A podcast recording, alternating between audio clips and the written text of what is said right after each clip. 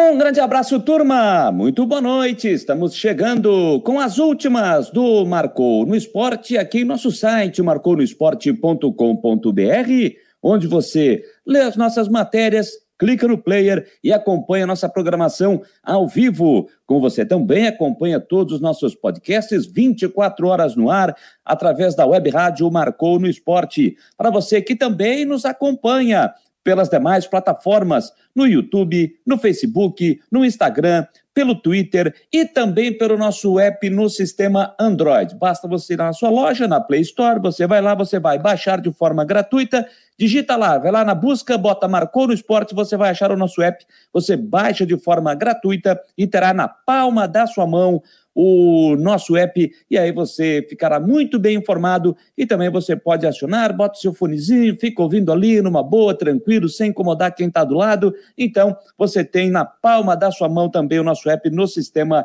Android. Estamos começando mais uma semana, gente. Hoje é o programa de edição de número 57 nesta segunda-feira. Hoje é dia 6 de dezembro de 2021, temperatura na casa dos 21 graus aqui em Florianópolis, uma leve chuva agora aqui no início da noite na capital catarinense, uma segunda-feira de tempo fechado também aqui na capital do estado. Já estamos naquela reta final de ano. Futebol em Santa Catarina, pelo menos para a dupla da capital, já terminou. Reta final do Campeonato Brasileiro com a Chapecoense em campo. Já já a Chapecoense já começou, né? O jogo lá em Chapecó. Chapecoense Infelizmente, para o nosso futebol já rebaixado algumas rodadas eh, no campeonato da primeira divisão, e agora apenas aquelas definições de quem vai para a Série B no ano que vem. Já que na Série A, o Atlético Mineiro já conquistou o título. E aí depois as atenções se voltam para a Copa do Brasil, já que no próximo fim de semana começa a decisão do torneio nacional entre Atlético Mineiro e Atlético Paranaense.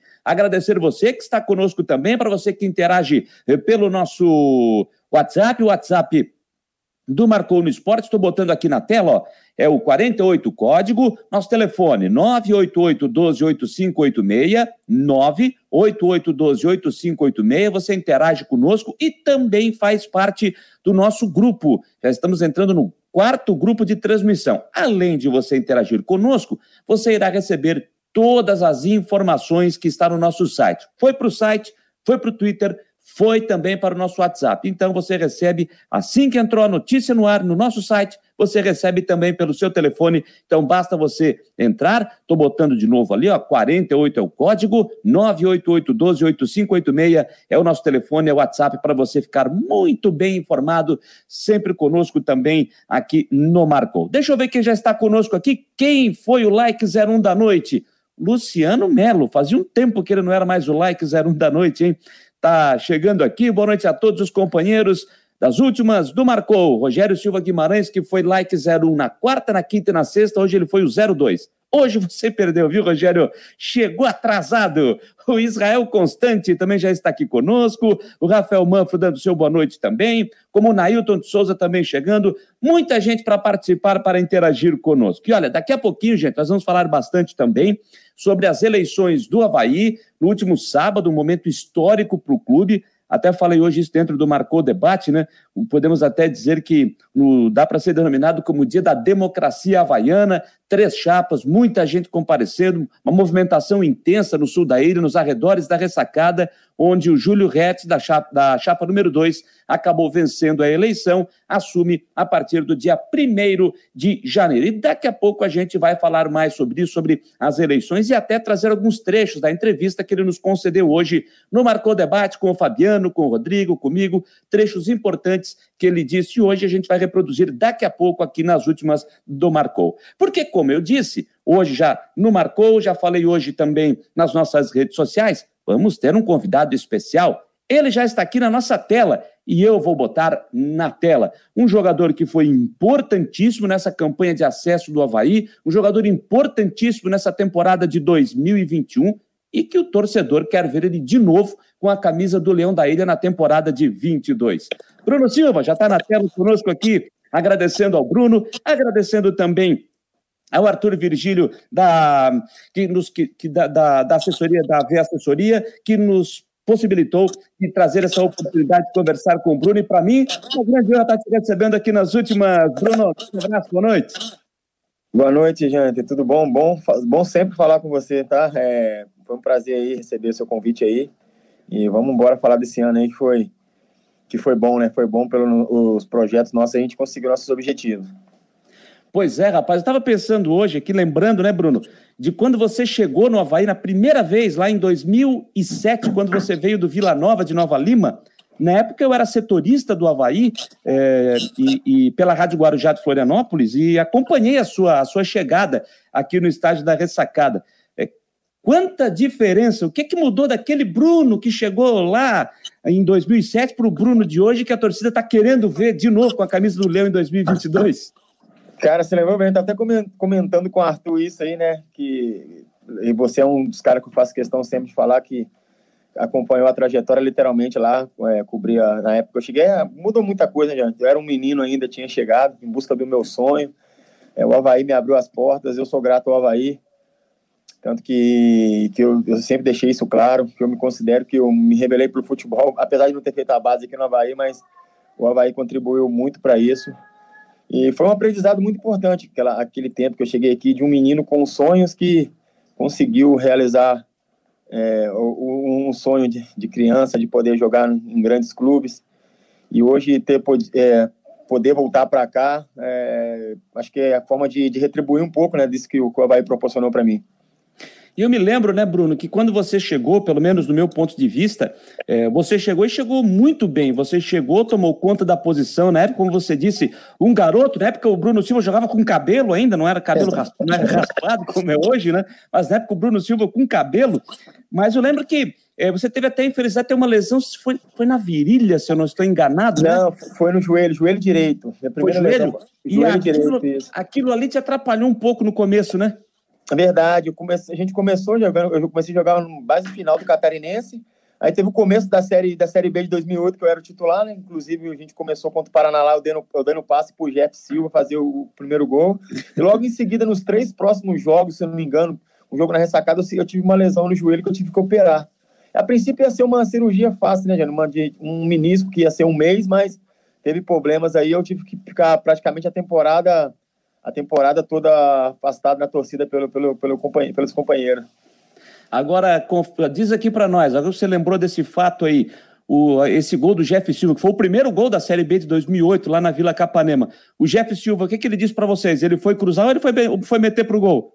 É, então, Jário, então, é, eu, depois eu conheci, encontrei ele várias vezes, inclusive agora no jogo nosso contra o, o Sampaio Correr lá no Maranhão, que nós ganhamos de 2x0, ele, ele tava no motoclube, ele foi no hotel, né?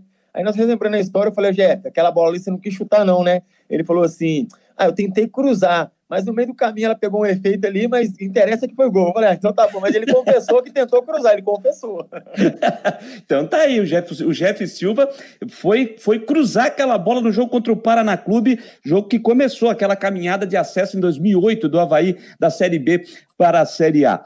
Bom, Bruno, é claro que foi um ano difícil, um ano diferente, é, um ano que, vamos dizer assim, né, onde a temporada 2020 terminou em 2021, um tempo curto para férias, uma situação diferente para todos nós, para vocês, jogadores, que o período de, de, de descanso foi um período diferente também. É, queria que você fizesse um balanço dessa temporada de 2021, principalmente dessa campanha da Série B. Primeiro, vamos começar lá atrás. Primeiro, aquela campanha, né, Bruno, de, de título do Campeonato Catarinense. Então, até estava comentando isso com a minha esposa, né? Que eu falo, não falo nem que foi 2021, eu falo a temporada 2021, né? Porque, como você falou, infelizmente, por, por essa pandemia aí que tirou muitas vidas aí, né? Acho que. É, é, então, acho que passamos por um momento difícil, mas graças a Deus estamos é, aí com saúde, acho que isso que é importante. E, cara, e quando, quando começou a, a disputa do Campeonato Catarinense, acho que é, a gente teve uma conversa, né, que é, a gente queria ser o, maior campeão do estado. Né? A gente estava atrás do nosso rival um título, eles estavam um título a mais que a gente, e a gente focou no, no estadual. Tivemos momentos difíceis, sim, é verdade, não vamos negar, mas a gente focou em conquistar esse título. Não, não pensamos no que vinha pela frente, Copa do Brasil, é, Campeonato Brasileiro de Série B, que sempre foi a prioridade. A gente não pensou no momento, a gente pensou em se tornar o maior campeão do estado ninguém tem mais título que a gente. Então, acho que no final isso aí, a gente poder é, saber que a gente fez isso, que isso conseguiu, que, que aconteceu, isso aí tira um peso, tira um peso das costas, e pro restante da temporada, acho que as coisas não tinha como dar errado, né, Jane? Deixa eu só fazer um parênteses aqui, Bruno, porque tem um fato curioso aí agora no jogo da Chapecoense. Com 10 minutos, o Giovanni, o da Chapecoense, expulso. Entrada um pisão forte no, no, no, no tornozelo do jogador do esporte, jogo lá na, na Arena é, Condá. Então, com 10 minutos de jogo, a Chapecoense já tem um jogador a menos. O Giovanni acaba de tomar o cartão vermelho, uma expulsão direta. Fechando parênteses aqui, para a gente continuar esse, esse nosso papo com o Bruno. Bom, Bruno, aí vem Vem a comemoração, obviamente, título do campeonato catarinense, mas o Havaí entra no seu, na competição, que era o seu principal objetivo da temporada, né? Com um time experiente, jogadores rodados, é, sabendo muito bem do que tinha pela frente, né? É, como é que foi aquela conversa inicial com o Claudinei Oliveira para começar essa caminhada para atingir esse objetivo? Como é que foi aquela conversa inicial pós-título do Catarinense, onde o intervalo foi muito curto, né? Sim, sim, um cara que eu já falei outras vezes, né, Jânio? É um cara que é, o nosso acesso passou pelo nosso comandante, cara. Acho que é, não é puxando sardinha pro lado dele, não. Um cara que, que, que eu aprendi a respeitar, a primeira vez trabalhando junto, mas é um ser humano, não como só profissional, como pessoa, um cara ímpar, um cara sensacional. E passou por ele, cara. Ele soube o momento, muita gente falou assim, pô, começo de campeonato ele poupou alguns ali. Mas o time não ser um time tão, tão jovem, verdade, mas isso não muda nada, cara. Muita gente fica falando, ah, um time Hoje, cara, hoje o cara com 35, 34 anos joga tanto quanto um moleque de 20, 25 anos. Hoje o futebol está muito mudado, os caras estão se cuidando mais, estão se preparando mais. Então, acho que ele soube entender isso, que nossa equipe era uma equipe experiente, tinha que jogar. Lógico, não tinha como ele colocar a gente para jogar ali no começo de, de, que como você falou, foi curto, né? A comemoração do nosso jogo com a Chapecoense para estreia na Série B. Ele descansou a hora que tinha que descansar e depois ele entendeu, ele chamou para conversar falou: Ó, eu preciso de vocês, cara, os caras mais experientes, porque a tendência, né, Jânio, tem os caras falam assim: ah, o cara é, é, falam, falam velho, né? É descansar, não, ele botava todo mundo para jogar. Se você pegar nossa, nossa equipe, eu, eu, eu, particularmente joguei acho que 30 jogos, se não me engano, no, no, na Série B. Tem gente que jogou mais jogos, eu por causa de cartão, uma lesão ou outra ali, fiquei fora de oito, oito jogos, se não me engano, não me recordo agora. Mas é, você pega aí uma equipe experiente, cara. Hoje em dia no futebol, a gente tem que esquecer isso. É, todo mundo tem que passar dessa. quebrar esse tabu de ah, 33, 34 anos é um time. Beleza, não é garoto mais, não, mas também não tá no final, não, gente. Calma, tem muita linha para queimar. E o Claudinei soube, soube fazer isso. Eu, 35 anos eu tenho, eu me sinto melhor do que quando eu comecei lá atrás hoje. O cara mais experiente, cabeça boa consigo entender melhor os atalhos do, do, do, do, campo. E o Claudinei soube tirar isso, cara. Ele soube entender isso também, que foi o diferencial. Ó, jogadores experientes meu aqui, minha linha de frente vai ter que jogar. Jogo que precisa de ganhar, eu preciso de vocês. E ele e a gente comprou a ideia dele e graças a Deus deu, deu tudo certo, Jean. Pois é, Bruno, você tocou num ponto interessante que eu vi ao longo da temporada, né? Muita gente falava, ah, porque o Havaí tem um time já muito cansado, é um time velho, porque tem jogadores com. Muito, tinha que ter mais gente jovem nesse time. É, de alguma forma, esse, esses comentários que vinham de fora, isso chegava até vocês? Se chegava, incomodava? Ou vocês procuraram se blindar quanto a isso para que isso não incomodasse o grupo? Como é que foi isso? Então, gente, uma vez, uma vez ou outra chega, não vou negar para você que não, que chega assim. Inclusive, na, quando a gente foi campeão catarinense, nós temos uma foto, eu, Betão, Edilson, assim, ah, os vovô aqui, então uma hora chega. Mas, cara, sabe que eu, eu procuro levar da melhor maneira possível. Eu falo, é, você que é um cara que, vou falar que você conhece bem, a minha história acompanhou sempre quando eu cheguei aqui, é, isso aí é, é inevitável chegar no, no, no, jogador, mas aí a gente sabe que, que hoje o futebol tá mudado. Acho que tem gente que não evoluiu para essa questão ainda de idade. É, acho que ah, o cara com 33 anos é velho, não aguenta mais, e pelo contrário, a gente se cuida mais. Hoje eu tenho uma rotina diferente do que eu tinha quando eu tinha minha idade, eu me cuido mais, me alimento bem, treino mais. Lesão, acho que meus, meus dois joelhos que eu tive lesão, então é, eu fiquei de fora por causa de joelho, mas é, lesão de, de musculatura eu, eu nunca tive na minha carreira.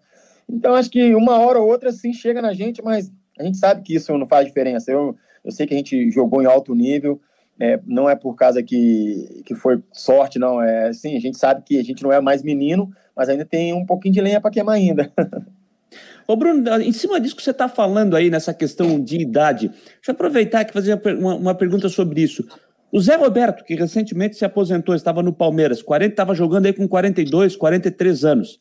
E está com um porte físico aí invejável para qualquer garoto aí de, de 20 anos.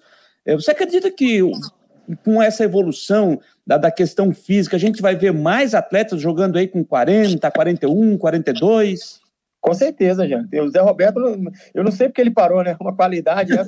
um, um físico daquele ali, um cara que eu já, já falei algumas vezes que quando, quando eu comecei a jogar, eu, eu, eu vi ele de volante, então acho que é um cara que para mim foi uma inspiração. Eu sou, sou fã dele, já falei outras vezes aí.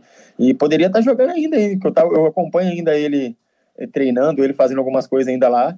Aí, com certeza, cara, com certeza com, com essa o jogador hoje ele se cuida mais gente, do que antigamente. Eu, igual eu tô te falando, a gente fala por experiência própria, né? A gente acha Sim. que vai falar isso e eu falando isso aqui. Se eu tivesse a cabeça que eu tenho hoje quando eu tinha meus 20 anos, eu acho que, porra, é, conseguiria coisas mais surpreendentes ainda. O cara se cuida e você vai ver hoje, cara. Vamos, não vamos longe, não. Vamos no, no nosso velhinho aqui, no nosso Betão. Betão tá, é, um cara que se cuida pra caramba, um cara é, profissional, então acho que é, você, a tendência de hoje em dia é você ver, e você pegar no Palmeiras o Felipe Melo jogando em alto nível com a idade que ele tem, não é mais um garoto. Então, todos os times que você pegar, você vai ter um, um cara de, de, uma idade considerada, né? Acima jogando em alto nível. Então, hoje a gente sabe que tem que se cuidar. O futebol hoje está mais dinâmico, não, não, não tem brecha hoje para o cara não se cuidar. E a tendência é você ver cara com mais idade jogando em alto nível ainda. Você falou do Betão, né? Você, sem dúvida alguma, e não é porque eu estou te entrevistando aqui, é, porque eu falei isso, quem acompanha o nosso trabalho sabe o, o, quanto eu falo aqui. O Havaí com o Bruno Silva é um, o Havaí sem o Bruno Silva é outro. Ficava claro que o time sentia muito quando você não estava em campo. Eu até quero fazer um questionamento, mas depois sobre isso para você, Bruno, porque eu quero aproveitar o gancho que você falou do Betão. Que importância teve o Betão nesse momento eh, de, de acesso? Ao longo da temporada, principalmente, né, Bruno, pela questão de ordem financeira, que a gente sabe que o Havaí viveu ao longo da temporada de 2021. Isso foi um, um, ponto que dificultou bastante. E em algum momento a gente aqui de fora observava: olha, eu acho que de repente a questão financeira pode atrapalhar esse acesso do Havaí. Então eu te pergunto: que importância teve o Betão em cima disso? Olha, é importantíssimo, né, cara? Um cara que é um líder nato, ele é um líder nato, ele é o cara que pensa muito antes de tomar qualquer atitude. E não passa só pelo Betão, não. A gente tem outros líderes, eu já falei isso aqui, tem outros líderes ali positivos, que acho que isso que fez a gente, acho não, tenho certeza que foi isso. Tem o Edilson, tem o Rafael Pereira, tem o Alemão, tem, tem o Vladimir, que tem outros, outras lideranças positivas que, que não tinha como dar errado, cara. Se você tem uma liderança que você vê que não não é legal, dá errado, mas a gente tinha muita liderança positiva. Eu acho que o Betão é importante pra caramba, foi um cara importante, nosso capitão, nosso líder, mas nós tivemos outros líderes também ali que que botou na frente durante um tempo, segurou a onda, falou, oh, galera, a gente tem que fazer pela gente. E uma outra coisa, que lógico que incomoda, a gente trabalhou, assim como você trabalha, a gente trabalha, a gente quer receber. Mas chegou num ponto ali que quando a gente entra dentro de campo, eu quero jogar bola, cara. Depois que eu sair dali de dentro do campo ali, eu vou pensar, muita gente fala assim, ah, o jogador tá fazendo corpo mole, não quer correr. Caramba, eu sou o cara, desculpa a palavra aí, eu sou o cara que mais detesta perder na vida. Eu fico, se você acompanhar um jogo meu, eu xingo, eu brigo, eu volto, eu, eu... Então isso aí não interfere é, na hora do jogo não interfere nada. Lógico que no dia a dia, numa preparação, já vai interferir. Aí Sim. o capitão entra, o Betão entrou sempre conversando, sempre conversando com a diretoria, o Edilson, o Rafael Pereira. Então, durante no dia a dia, esses caras foram muito importantes para segurar que o nosso grupo, apesar de ter muito jogador experiente, tinha muito menino também. Se você pegar, tinha muito menino. Então, esses caras souberam, souberam levar aí é, com a maestria aí, que tem, tem muito mérito eles também. Qual foi o momento, Bruno, que vocês é, se abraçaram por, todo, por todos esses problemas de questão financeira, que vocês se abraçaram e disseram o seguinte: gente, é o seguinte, para poder ficar em dia no final do ano, o Havaí precisa subir. E para subir, todo mundo tem que pegar junto a partir de agora. Em que momento aconteceu isso? Ô, Jânio, você vai, até, você vai achar até engraçado. É, no, no, Catarinense, cara. Já começou assim, no, no, quando a gente na final do Catarinense, a gente já estava assim, é, atrasado. Então, a gente, quando a gente foi campeão, a gente só, a gente foi campeão aqui agora, é, minto, é, num jogo contra o Brusque, que nós, se eu não me engano, nós empatamos na ressacada e ganhamos lá em Brusque. A gente, quando a gente empatou e na ressacada, a gente falou: ó, se a gente não se fechar aqui, se a gente não, a gente não vai ganhar lá, e a gente vai ter que se fechar, ser campeão e para nós subir na Série B. Então, lá no Catarinense, nós já, já começamos a, a fechar o, o grupo, a blindar ali. Todo mundo sabia que ia ser um ano difícil, mas que a gente poderia fazer esse ano pelo nosso torcedor, né, cara? É, ser um ano pela nossa família, pela minha família, minha mulher, pô, ela ela pô, tá comigo muito tempo, ela sabe como, como é que é, ela, ela sofre também quando, quando eu chego em casa que eu, que eu não ganho. Então, ali no Catarinense a gente já se fechou, deu certo no título. Na Copa do Brasil também a gente queria mais, a gente fez dois grandes jogos contra o Atlético. Se, se você pegar os dois jogos contra o Atlético, a gente não merecia ter saído ali. E no, no brasileiro só veio isso que você falou, que a gente combinou lá em, quando a gente foi campeão catarinense. O grupo também se fechou muito por conta do Claudinei Oliveira, porque a gente, pelo menos eu, eu vendo as declarações do Claudinei pós-acesso, a entrevista que ele já deu logo em seguida para a televisão, ele se mostrou chateado, porque ele, ele, até chegou a dizer o seguinte: olha, o que fizeram comigo aqui foi covardia. É, eu tinha um, um, alvo colocado nas minhas costas, assim. É, como é que foi esse dia a dia com todas as críticas que o Claudinei sofria? Inclusive, numa sequência de 11 jogos de invencibilidade, ele era criticado. para você ver, num campeonato considerado mais difícil, foi a Série B mais difícil dos últimos tempos. O Havaí já participou de outra Série B que não foi tão difícil quanto essa. Essa tinha muitos campeões. E é um cara, igual eu te falei, pô, é um cara que é meritocracia, só jogou com ele quem estava no momento melhor. No momento nenhum ele quis tirar um, quis tirar outro, ele quis, ele quis sacanear alguém, não, é, foi meritocracia. Quem estava bem, estava jogando. Quem estava no momento ruim, ele trocou. Se você vê a nossa, nossa linha de frente ali, até a própria defesa ali, ele sempre mexeu. Nunca teve cara que, que era titular absoluto. Nosso time não tinha titular absoluto. Nem eu me considerava titular absoluto. Eu sabia que se eu não correspondesse, se eu não rendesse, eu poderia sair do time. Então, ele, ele é muito disso. Então, a gente falou assim, pô, é um cara que não, não tá de trairagem com a gente, o cara não sacaneia. Eu tô merecendo, ele me, me, me coloca para jogar. Eu não tô merecendo, ele me tira.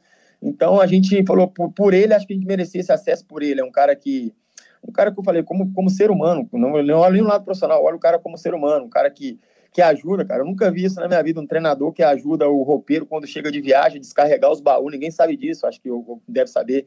Ele fica esperando no aeroporto, carrega o baú, entra dentro do, do ônibus. A gente chegou na, na ressacada, tipo, é, de viagem, 4 horas da manhã, todo mundo indo embora e ele lá abrindo o ônibus para descarregar o baú junto com o roupeiro, com o massagista. Então, esse aí vê que é um cara, não, não como profissional, fala como pessoa, um cara íntegro, um cara que merece respeito. Entendeu? Então, mas a gente, na, na, no, no, futebol, a gente trata o cara só profissionalmente, como ele falou, ele sempre teve um alvo nas costas. Isso aí a gente, a gente sempre, sempre soube. A gente estava esperando o discurso para, se não desse subir, já estava já tava escrito. Era o Claudinei, era a culpa do Claudinei, era isso, era um grupo velho. Então a gente sempre soube disso e ele com maestria, como eu falei mais uma vez, que soube levar, soube motivar na hora que tinha que motivar, soube cobrar na hora que tinha que cobrar. Então, acho que passa muito por ele esse acesso aí. Eu não, não me canso de falar isso, cara. Ô, ô, Bruno, eu vi algumas perguntas já e até ouvi alguns comentários. Eu não posso falar no dia do jogo porque eu não assisti a partida. Eu estava numa viagem e não vi o jogo. Mas teve gente perguntando aqui. Pergunta para o Bruno, aquele lance lá contra o Náutico, você de repente está. Porque a gente sabe que às vezes o Bruno está de cabeça quente, enfim. E aí alguém chegou e disse: Olha, o Bruno ia, ia dar uma bocha no cara do Náutico, mas seguraram o Bruno a tempo lá. O que, que foi aquilo? Então, Jane, eu até brinco com a minha mulher, né? É, que é, ela fala comigo que eu tenho que ser cabeça fria e coração quente. Eu sou cabeça quente coração quente. Quando eu tô jogando, eu falo com ela que eu não tenho meu termo. Cabeça tá quente. E eu realmente pensei, cara. É, na hora do, é porque na hora do jogo, muita gente fala, Jane, quando você tá jogando ali é diferente. Sua adrenalina tá mil. Você. Pô, eu sentado aqui hoje pensando aqui, eu jamais ia fazer isso. Na hora que o bicho tá pegando ali, a gente tinha ganhar o jogo. E o cara chegou falando algumas coisas ali, ninguém vai subir. Eu falei, ah, ninguém vai subir o quê? e ele já tinha arrumado uma confusão com, com o Yuri, que o Yuri tinha sido expulso, o, o que fez, inclusive o que fez o gol. Aí na hora que ele falou isso, ninguém vai subir, nós estamos achando que seu time é quem? Aí eu falei, o quê? Aí alguém segurou, o Betão segurou minha mão. Mas é uma coisa que eu falo com a minha mulher na hora ali, cara, infelizmente eu, eu pro meu lado competitivo, eu acho que ninguém gosta de perder. Eu acho que eu tô um pouquinho acima, que, porra, eu chego em casa, fico com raiva da minha mulher, acho que tadinha, ela, a Andressa, ela aguenta muita coisa aqui. No, no, no, vestiário já cheguei chutando Gatorade, já cheguei chutando as coisas já. Então, é, eu tenho que. É uma coisa que, que eu sempre falo que é de mim mesmo, cara. Eu, por, por, um, por, uma, por um segundo ali, eu acho que se o Betão não segura, eu acho que eu ia fazer uma, uma burrada ali e ia estar de fora do, do jogo importante, né? Ô, Bruno, que importância teve, eu, eu olhando de fora, eu imagino que serviu, foi uma pancada que serviu para os jogos finais. Que importância teve aquele 4 a 0 para o Guarani? Ah, cara, ali, porra, ali foi quando acho que, que a ficha caiu, que se a gente não é, jogasse, a gente voltasse a ser o Havaí do começo de competição, do meio de competição, que quando ficamos 11 jogos sem perder, a gente não ia, não ia, não ia subir. E uma coisa que eu falo, a gente conversou depois no vestiário, ó, não tem nada, nada, nada nada perdido ainda. A gente poderia jogar com todo respeito à equipe do, do Guarani, que tem jogadores de qualidade, a gente pode jogar com o Guarani dez vezes de novo, que não ia acontecer isso. Foi um acidente, foi uma fatalidade que aconteceu. Nós estávamos numa, numa tarde infeliz. Então, é só que quando a gente parou para pensar, a gente falou assim: ah, rapaz, agora o bicho pegou para o nosso lado. A gente não é esse time. A gente não, pô, eu poucas vezes na minha carreira eu perdi, tomei, perdi de 4 a 0. Quando eu tomei 4, eu ganhei de 5. Então, é, eu, a gente conversou, né, um, um, grupo que a gente, um trabalho que a gente estava sendo feito é, manchado no, no, no, final por. Não vou falar vaidade, que ele não tem vaidade, não, cara. Ali no nosso uhum. vestiário não tinha vaidade, não. Mas a gente. Aquele, aquele 4 a 0 é, é o mal, tem mal que vem pro bem, vem, o mal que vem pro bem. Numa hora que logo em seguida teve um confronto, que ia ser Guarani e, e Goiás. Goiás. Até isso ajudou a gente. Então era para ser a gente, e aí a gente, opa, a gente tem que, que trocar essa chavinha aí, subir um nível aí, porque senão não, não, não vai ter jeito, não. E graças a Deus, a rapaziada entendeu ali e a gente conseguiu nosso objetivo, cara. Bruno, precisa ver a, a, manifestação das pessoas aqui, ó. Tipo, o Rangel Paulo Martins. Boa, é, boa noite, nação. E Bruno Pitbull Azul, é a opinião dele aqui, ó. O Pitbull Azul está dizendo aqui. O Rafael Manfro está perguntando aqui, ó. É, pergunta para o Bruno se aquele gol contra o São Paulo na Copa do Brasil em 2011 foi o mais importante dele com a camisa do Havaí. Bruno é fera demais, grande abraço e obrigado pelo acesso. Opa, eu agradeço, agradeço foi o gol mais importante, não? É, sim, com certeza, com certeza. Eu considero o gol mais importante, né? Que, se eu não me engano, ali foi, a gente foi a virada, 2x1, um, né? A gente, tava, a gente saiu perdendo de 1 a 0 eu acho que o William empatou e eu virei. Logo depois teve o terceiro gol. Então, considero com certeza o mais importante que. Acho que foi por, por detalhe, né, cara? Aquele ano de 2011 ali, apesar de, do Havaí ter sido rebaixado, mas nós jogamos uma, uma Copa do Brasil impecável. Né? Infelizmente, saímos por, por, o Vasco que veio ser o campeão, mas fizemos um, um jogo de igual para igual em São Januário lá, que infelizmente foi roubado, não foi pênalti. e, mas com certeza aquele gol ali foi, foi o mais importante com a camisa do Havaí, certeza. O Samir Souza, o melhor jogador do Havaí, sem sombra de dúvidas, tem que permanecer para a Série A. É o que está dizendo aqui. O Nailton de Souza, quero parabenizar o Bruno pela campanha de acesso à Série A. Estava na ressacada no jogo contra o Sampaio Correia. Observei o desespero do Bruno quando o Sampaio fez o gol. Ele desabou no gramado, mas quando o Havaí virou, virou o jogo, ele parecia uma criança. Parabéns. Foi assim mesmo não? Foi, cara. Que isso. que emoção, né? Quando o Sampaio fez o gol, cara, é, eu falei assim, mentira, tava tudo, tudo perfeito, né? A festa, o torcedor comparecendo, cantando, incentivando, a gente dependendo só da gente. Quando aquele, aconteceu aquele gol, por falar, a gente, a, na hora que eu caí, alguém me levantou, se não me engano foi o Betão, eu falei, calma aí, a gente, depois eu realmente falei assim, a gente não pode se dar por, por, por abatido, né? O torcedor vai olhar pra gente e ver. Pô, eu, eu dei um desespero ali, deu um desânimo, mas quando eu me levantei, eu falei, não, calma aí, é, depende só da gente ainda, tem como a gente virar. E depois, quando saiu o gol do Renato, eu dei até pirueta com 45 do segundo tempo. 35 anos, saí dando pirueta no meio de campo. Mas é uma sensação, pô, que isso, gente? É uma sensação maravilhosa.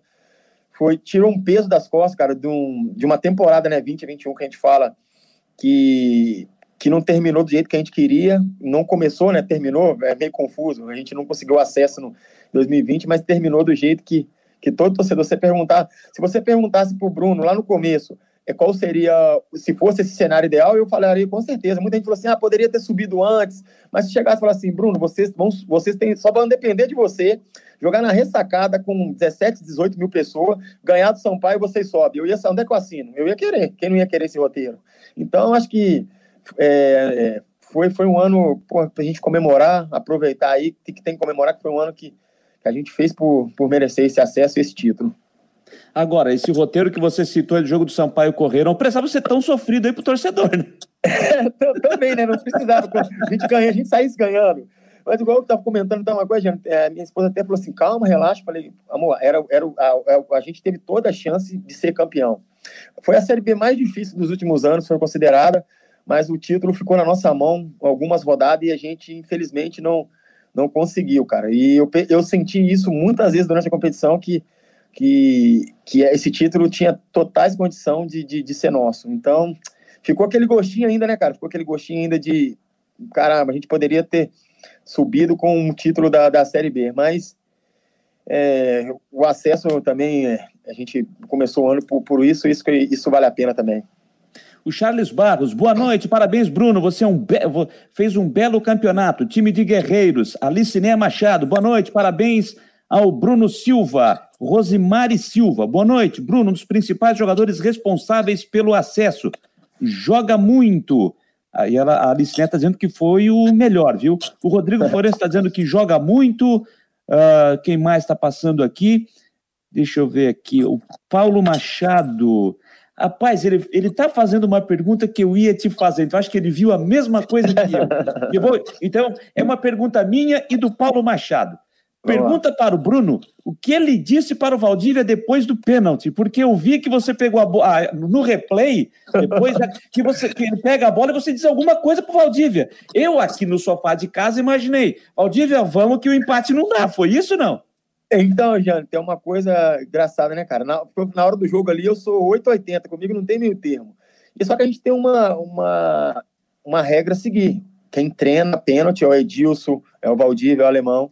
E quando o Edilson perdeu, eu peguei a bola, quando o Edilson voltou, falei assim: eu vou bater esse pênalti. Porque na minha cabeça a gente tinha que fazer o gol. Aí o Valdívia falou que tá confiante. Eu entreguei, você entrou para isso. Eu falei, as minhas palavras você entrou para isso, para fazer a porra do gol, desculpa. Então vai lá e faz o gol, que ainda nós estamos fora. Aí quando ele bateu, que eu vi que foi o gol, aí falei, agora sim a gente está no jogo e a gente vai virar esse jogo. E foi uma palavra que eu entrei, foi que eu usei pro Valdir, falei, você entrou para fazer o gol, você entrou foi para isso, então vai lá e faz o gol. O Carlos Augusto aqui, ó. Parabéns pela temporada e gostaria de destacar o teu gol contra o Botafogo. Ele já botou aqui. Hashtag fica Bruno. cara, um gol importante para mim, né, cara? Um clube que eu tenho um carinho também, o Botafogo. Apesar da, da torcida não entender que, que não dependia do, de, de mim ficar lá no Botafogo, mas é uma equipe que eu tenho um carinho.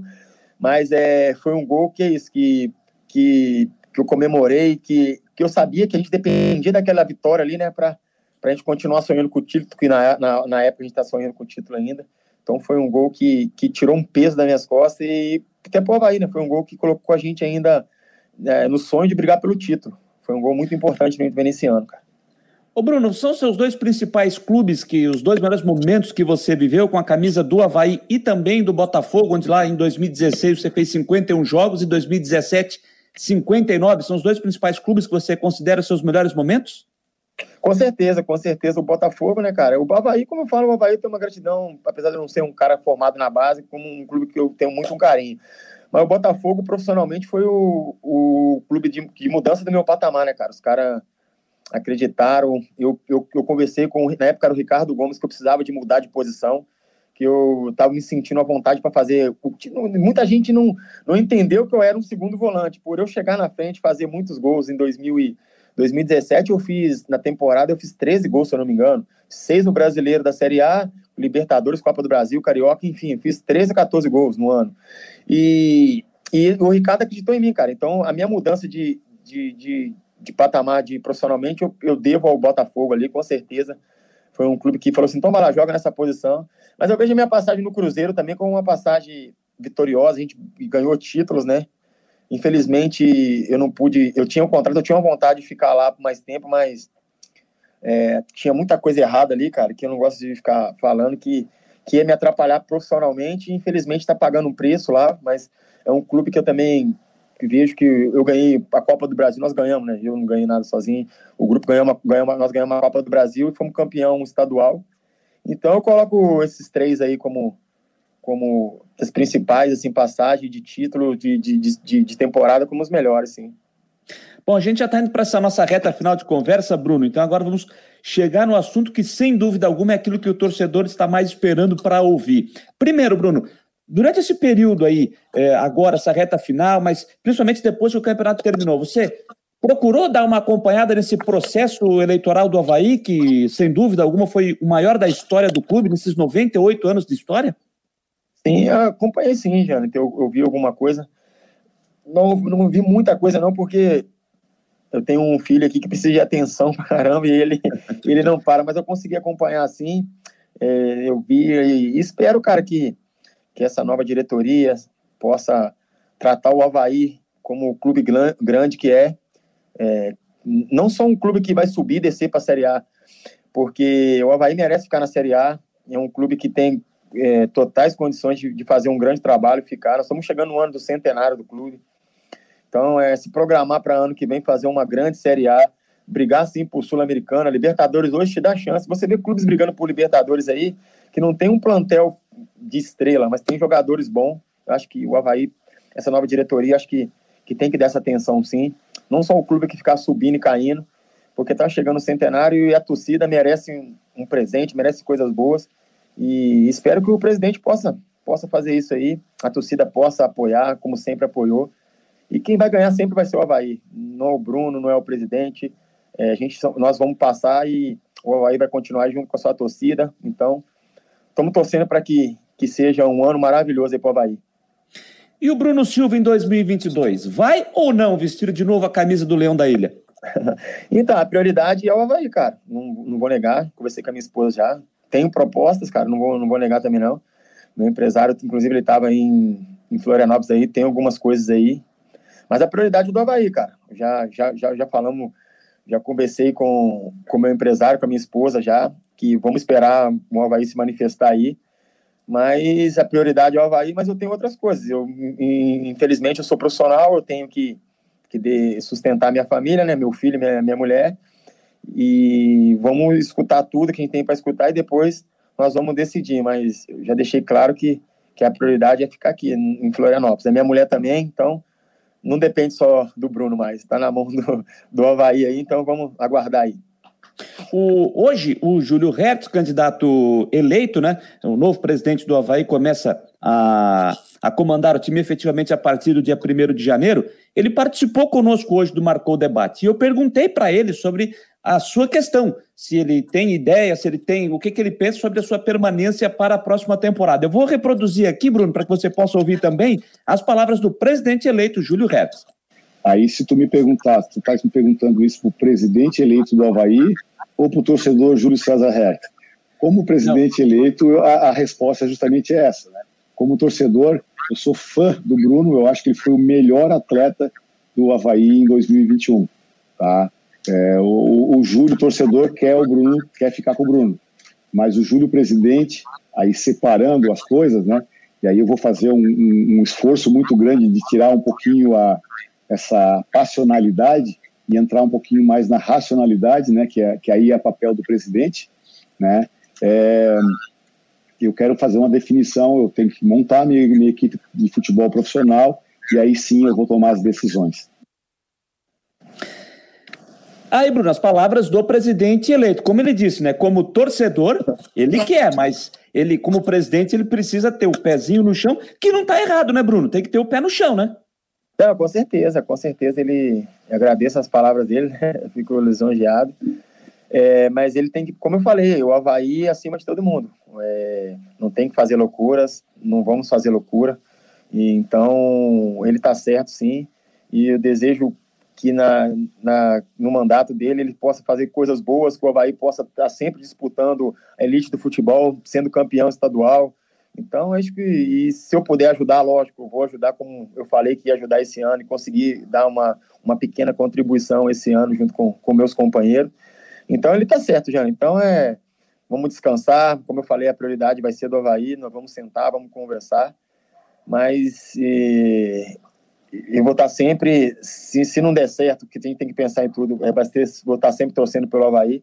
E com o Havaí, como eu falo mais uma vez, que não possa montar um time que vai chegar na Série A como o candidato a cair. Não, tem que respeitar o Havaí. O Havaí tem que chegar na Série A como um time que, que vai incomodar e vai ficar na, na Série A. Você estipulou um prazo aí de, de espera para uma conversa com o Havaí, até por propostas que você eh, já recebeu, que seu empresário já recebeu, e, são, e as propostas são aqui do Brasil ou tem proposta de fora também? Não, não, proposta de fora eu não tenho, as propostas são de clubes do, do, do Brasil, da A e da B. Então, mas não tem um tempo é, ainda a gente está tá conversando. Inclusive, ele estava em Florianópolis semana passada, ele deve voltar. Eu estou indo para Belo Horizonte, agora eu estou em Florianópolis ainda, eu estou indo para Belo Horizonte agora com a minha família essa semana agora. E na outra semana eu estou voltando, ele também vai estar tá voltando aqui. Então, a gente vai conversar aí para que seja feito melhor, né? Prova aí, primeiramente.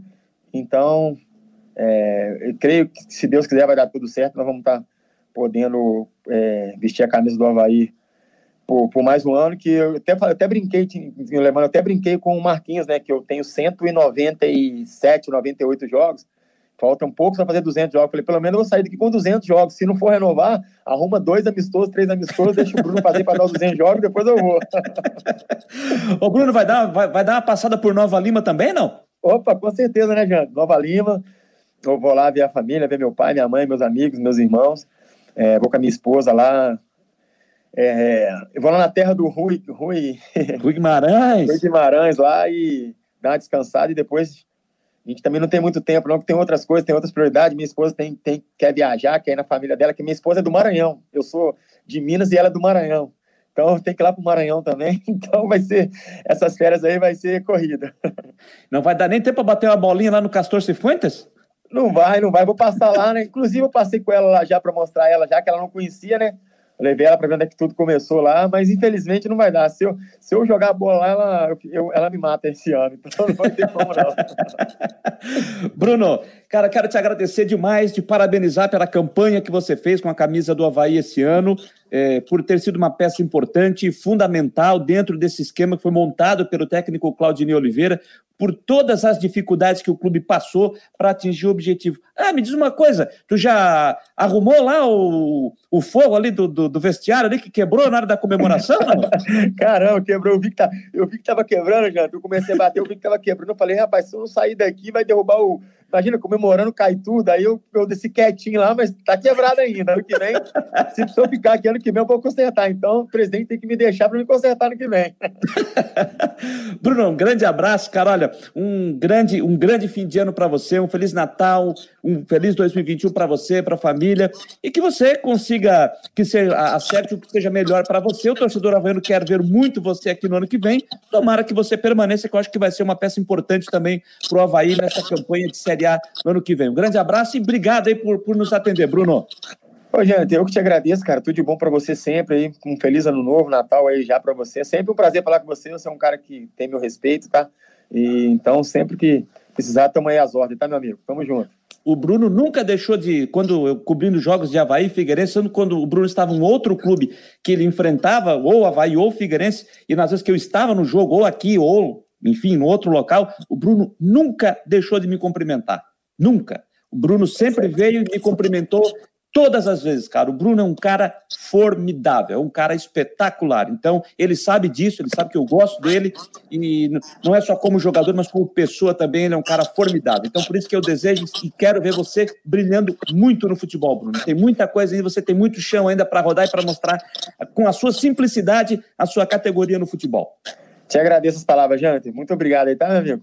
Grande abraço, Bruno. Abraço. Obrigado. Boa noite. Abração. Grande abraço ao Bruno Silva, nosso convidado hoje, convidado especial aqui no nosso, nas nossas últimas do Marcou no Esporte. Agradecer também o Arthur Virgílio da V Assessoria que nos possibilitou, né, essa conversa com ele. Como ele disse, tem propostas de clubes de Série A, de Série B, mas a prioridade é permanecer no Havaí. O que, que eu acho que vai acontecer? Não é informação, é apenas opinião. Na conversa do novo presidente, Júlio Hert, com o Bruno Silva, eu acho que o acerto vai acontecer e o Bruno vai ficar e vai ser uma peça importante para o ano que vem. A não ser que a propostas, propostas que cheguem seja aquele tipo de, seja uma proposta daquela que seja impossível não aceitar, né? Pelo menos é isso que eu acho que vai acontecer. Bruno, que foi peça importante, sim, nessa campanha do Havaí. O Rodrigo Cássio, grande Rodrigo Cássio, Rodrigo Cássio, nosso Rodrigo Chuta Chuta, está dizendo que o Bruno é o Felipe Melo do Havaí. O Samir Souza, gente finíssima, está dizendo aqui. O Charles Barros está desejando um feliz final de ano para ele. A dona Sidney Borges Decorde, sempre suspeita, porque ela é minha mãe. O Cristina está dizendo, belíssima entrevista, menino simpático. Bruno Silva é um cara sensacional. O Evandro Calazans de Souto, grande Bruno Silva, volante de verdade, não fica marcando com os olhos, nunca desiste da jogada e tem muita personalidade. Tem meu respeito e admiração. O Guilherme Poli dos Santos, muito obrigado, Bruno. Ah, rapaz, o Rafael Man fez uma pergunta aqui. Desculpa, Rafael Man, só agora que eu vi, viu? Ele tinha feito uma pergunta aqui sobre a importância do Antônio Lopes na carreira dele. É, a Cacá de Paula, um muito obrigado ao Bruno por sua entrega em campo e fora dele. Esse tem DNA azul, raça e comprometimento. Obrigado a Cacá conosco aqui também. O Felipe Matos, Bruno, campeão em três décadas distintas, 2009, 2012 e 2021. Um leão em campo. Uh, o Charles Barros diz que o Bruno tem sangue azul e é parceiro. O Gustavo Costa, o presidente eleito, já conversou com ele sobre renovação? Pelo que ele disse aqui, ainda não, né?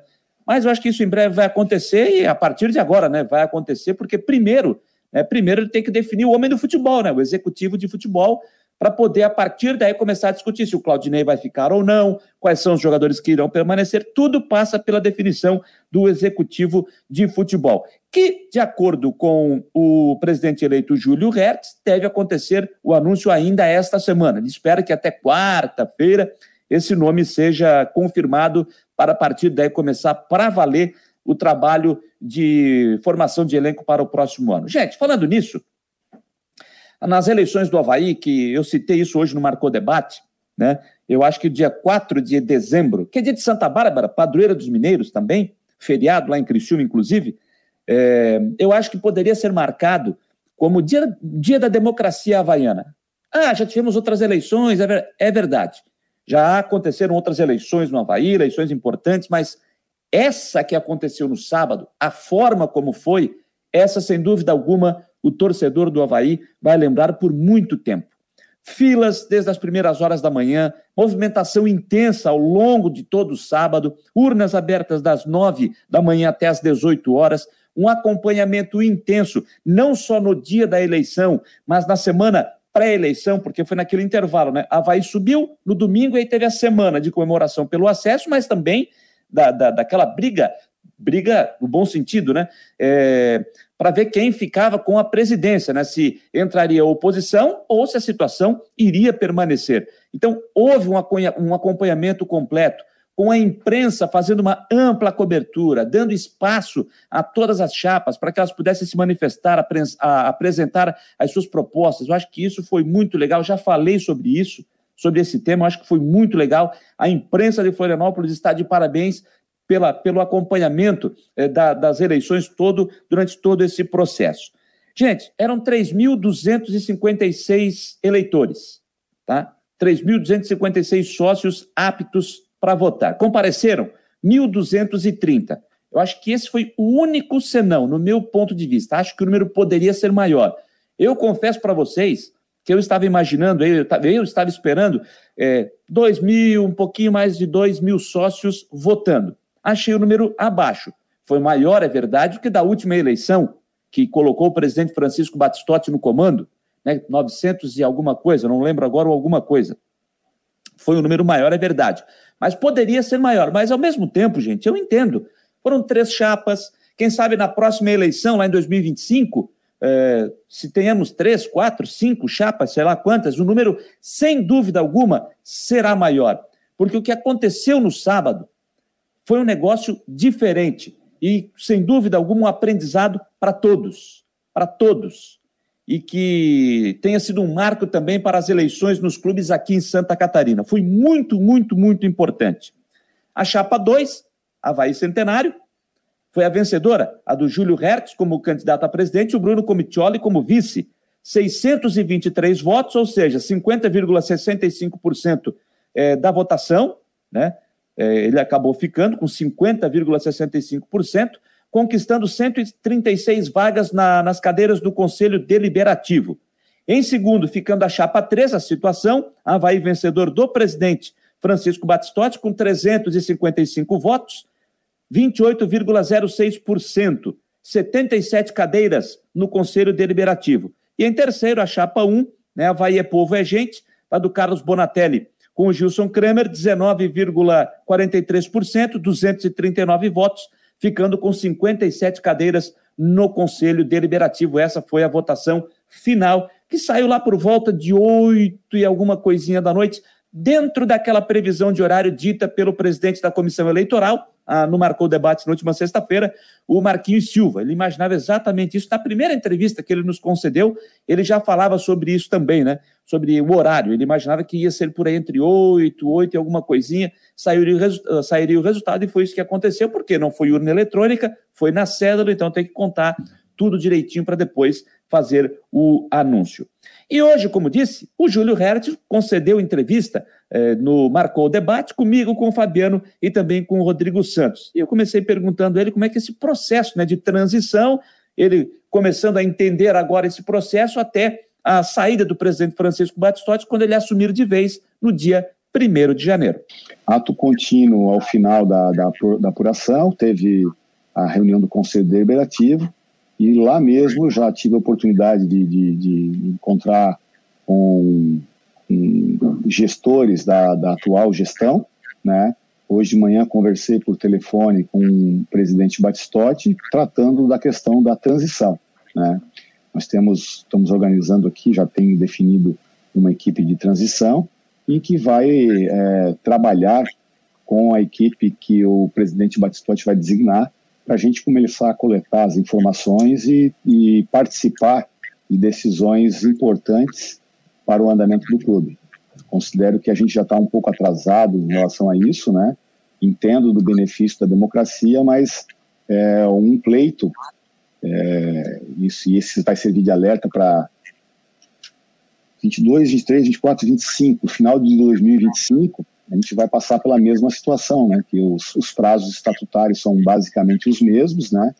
E então essa transição, toda vez que tem uma eleição no clube, é, tem um abalo aí na, na continuidade do, do, do andamento das, dos trabalhos.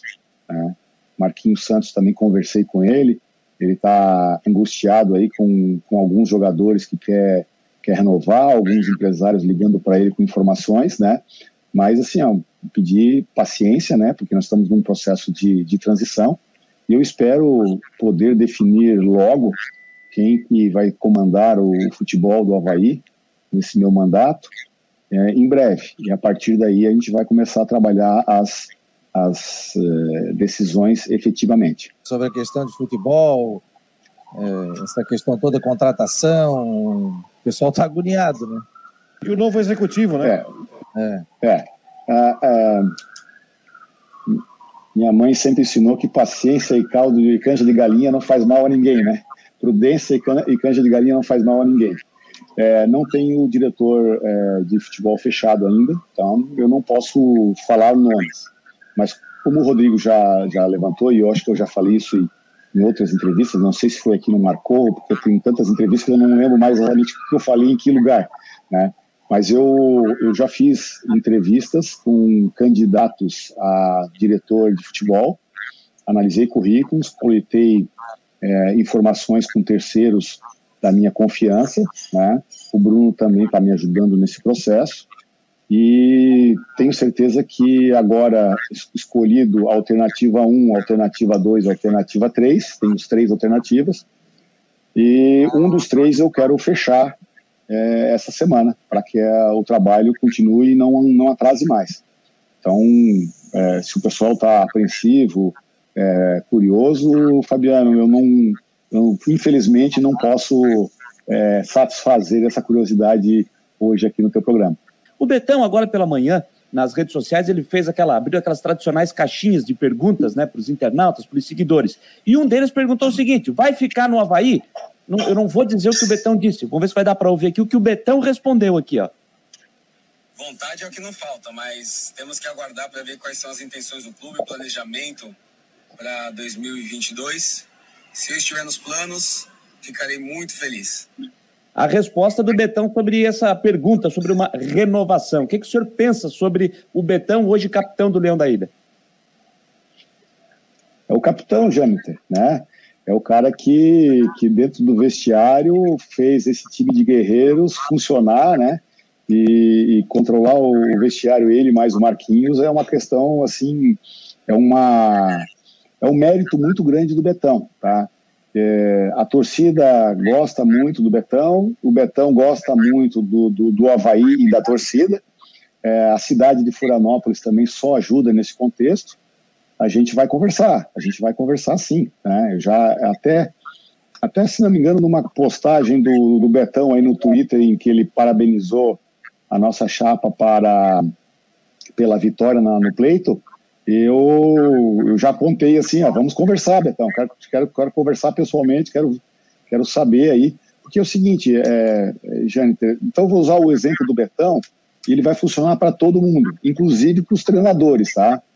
É, uma nova filosofia de futebol nós queremos implementar. Um novo diretor de futebol vem. O único cargo que eu que eu que eu disse que iria mudar era o diretor de futebol. E aí eu, hoje quem ocupa é o Ximenes é, na, na, na, em declarações do, do, do atual presidente, está dizendo que eu demiti já de antemão o Ximenes. só porque eu manifestei que eu não gostaria de, de continuar com ele, que eu estava escolhendo um novo perfil, né? Então, é, até para não cometer injustiças com ninguém, com nenhum jogador, eu vou, vou dizer o exemplo do Betão, mas ele serve para todos os, os atletas, né, como, como um modelo, como um, um padrão, né, de comportamento da, da nova gestão em relação a isso. Nós vamos ter um diretor de futebol, ele vai chegar no clube, nós vamos definir rapidamente, já tem alguns elementos, já tem muita coisa desenhada sobre isso, do DNA havaiano. Esse DNA havaiano ele vai servir de, de base para o, o, que o futebol profissional faça o seu trabalho. Ao, ao Betão, ou qualquer outro profissional, aí eu não estou falando só de treinadores e atletas, também o médico, os médicos, o preparador físico, eu tenho que, que garantir uma sinergia para o projeto, para que essa nova filosofia seja é, facilmente implementada. Facilmente não, é, facilitando o trabalho de implementação. Não digo que vai ser nada fácil, é um trabalho é, de médio e longo prazo, digamos até. Mas assim, a gente vai apresentar o projeto para o Betão, o Betão vai analisar o projeto e vai é, se manifestar. E a gente também tem, vai ter uma, um conjunto de dados e um conjunto de, de questões que a gente vai conversar com, com, com o Betão e a gente vê se continua ou se não continua, e em que condições continua. Né? Isso vai ser feito para todos os o, as pessoas que estão integrando aí o departamento de futebol. Né? É, o diretor de futebol e, e a, a, nossa política de, de, gestão, elas vão ter que estar alinhadas com as outras ações. Né? Se a gente quer trabalhar com prevenção de lesão, os médicos, fisioterapeutas, massagistas, todos esses têm que estar entendendo qual é o conceito, que tipo de parâmetros, que tipo de dados que a gente está buscando dos atletas, né? É, para que a gente consiga fazer o prevenção de lesão uma coisa é, boa para o clube. Então eu estou passando aqui em linhas gerais, né? É, como que, que a gente vê o futebol e como é que a gente vai fazer. Evidentemente a gente vai aproveitar aí a, a, as experiências, né? E aí eu estava conversando por telefone com o Dr. Funchal, quando ele me ligou parabenizando do, da, da, da eleição. É, ele é um profissional que tem 24 anos no clube. Então, é, assim como o Betão, capitão, ídolo, também tem que ter respeito. O respeito vai imperar, mas a, a quem vai ser o definidor do, do parâmetro é o, é o projeto, é o DNA Havaí, é a nova filosofia da direção de futebol. E eu também tenho o mesmo desafio, Jâniter, na questão administrativa. Diretor financeiro é a pessoa-chave.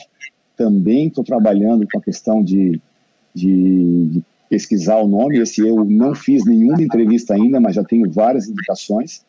Eu tenho uma reunião essa semana com o Bruno e com alguns apoiadores experientes nessa área, que não vão ter disponibilidade para trabalhar no Havaí, mas vão me ajudar a estabelecer o perfil desse profissional e aí a partir desse perfil vou fazer a vou fazer a, a, a escolha do melhor profissional. Nesse momento aí, ele até citou, né? O presidente até citou, o presidente eleito, uh, Júlio Hertz, que foi a esposa que chegou para pedir para ligar a televisão, só que ela não sabia que ele estava concedendo uma entrevista ao vivo aqui para o Marcou Debate. Gente, depois o, o até fez um questionamento ao Júlio sobre, ainda nesse processo de transição, perguntando o seguinte: por exemplo, o presidente Francisco Batistotti, atual presidente, até dia 31 de dezembro, é, como é que vai funcionar esse processo se ele quiser, por exemplo, já adiantar alguma contratação para 2022? Isso precisa passar pelo aval do Júlio, presidente eleito? Ele explicou melhor essa situação conversa com o presidente Batistotti, porque é, a, estatutariamente e até o mandato dele vai até 31 de dezembro. Então, legalmente, nenhum ato que eu assinar a partir de agora no Havaí, até 31 de dezembro, é um ato perfeito e válido. Né? Então, o representante oficial que vai assinar qualquer decisão que foi tomada em conjunto pela equipe de transição será o Francisco José Batistotti. Tá? Então, é, entrar em entendimento com ele é, de, cada, de cada passo a tomar. Evidentemente, ele é um presidente experiente, né? E a gente vai conversar, eu, vou, vou ouvir, né? Falei que eu ia ouvir mais do que falar, né? apesar de hoje aqui eu estar tá falando muito mais do que está ouvindo, né? Mas é, ouvir o presidente Batistotti, entender as razões é, pelas quais ele está querendo fazer tal coisa ou, ou, outra coisa e debater com ele, entendendo essas razões, mas eu, eu quero crer que as, as decisões a, a, dos últimos dias de mandato do presidente Batistotti sejam é, decisões assim colegiadas comigo e com a minha equipe. É, mesmo porque eu já, já falei aqui que as, as questões aqui envolvem adiantamento de receitas, que seria é, é, de, por direito do, do, novo mandato. Se bem que o nosso estatuto, o estatuto vigente, e o, e o próximo também tem a mesma situação, é, permite ao presidente antecipar até 30% da, da receita de um, de um ano é, subsequente. Mas é, tudo isso tem um custo, Fabiano. Quando você é, tem um, um, um credor que lhe deve, vamos supor que se eu lhe devesse aí mil reais para pagar em 31 de julho, metade do ano que vem, e você quer receber esse dinheiro agora porque você tem uma, um, uma coisa para pagar aqui antes do Natal, né, esses mil reais eu falo assim, não, eu te pago agora, mas eu, eu vou te pagar 800 reais, tu vai me quitar o, o mil. Então, 200 reais é o custo da antecipação. Né? E isso é um, é um custo que você vai, vai perder aí 20% do, do capital. Então, o certo seria, né, o melhor negócio é você esperar 31 de dezembro para eu quitar os, os mil reais, fica com 100%. Né? Então, é, essa, essa comparação vai ser a mesma coisa. Se, se o Batistotti conseguir uma, um adiantamento na CBF, não vai ser de graça, tem custo. Se conseguir um adiantamento na Rede Globo, não vai ser de graça, tem um custo. Se ele pedir para um banco, o banco esperar a Rede Globo ou a, a CBF pagar na data acordada, o banco vai fazer uma taxa de desconto. Isso aí é, é normal. Então, é, é, quero crer que o, que o presidente Batistotti vai é, compartilhar essa decisão de gastos, né, um gasto que, que dependendo do, do, do volume, também teria que ter sido pedido para, para o Conselho Deliberativo. Né? Tem uma, uma previsão estatutária aqui que eu não estou bem lembrado exatamente qual, mas eu vou dar uma pesquisada porque é, às vezes é, há casos que há necessidade de uma consulta ao Conselho Deliberativo.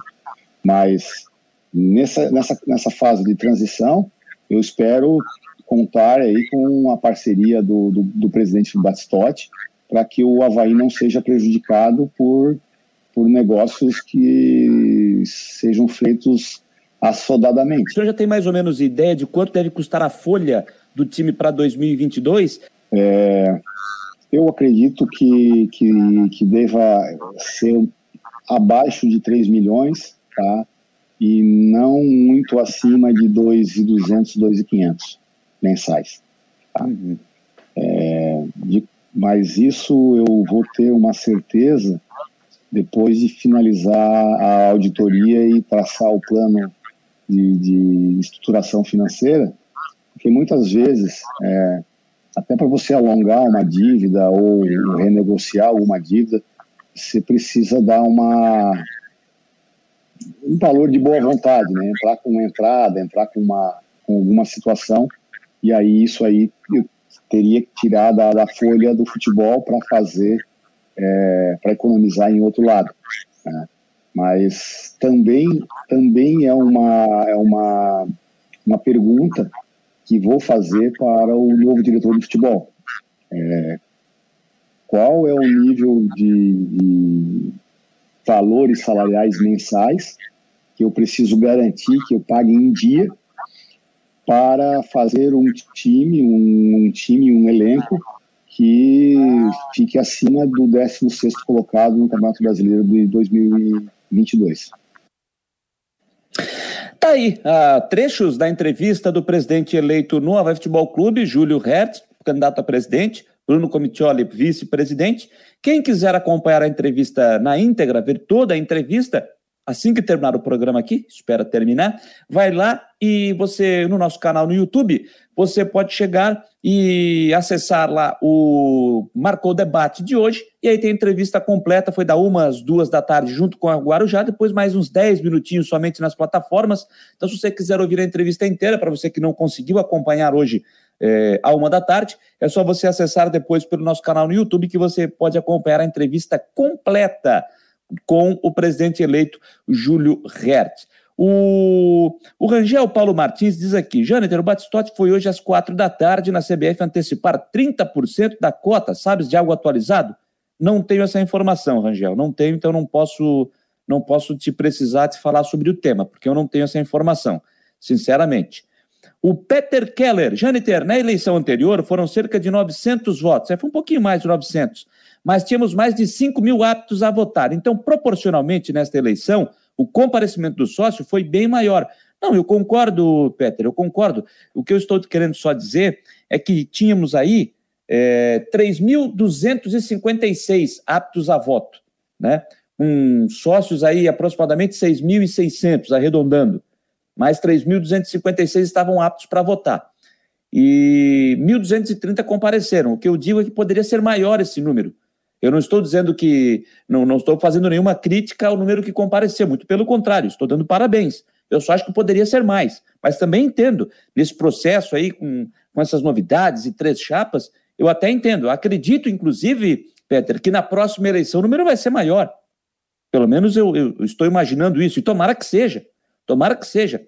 E que se tenha quatro, cinco chapas. Isso aí foi. O que aconteceu sábado, gente, na ressacada, foi histórico. Foi histórico. Não tenha dúvida, o que aconteceu sábado na ressacada foi histórico.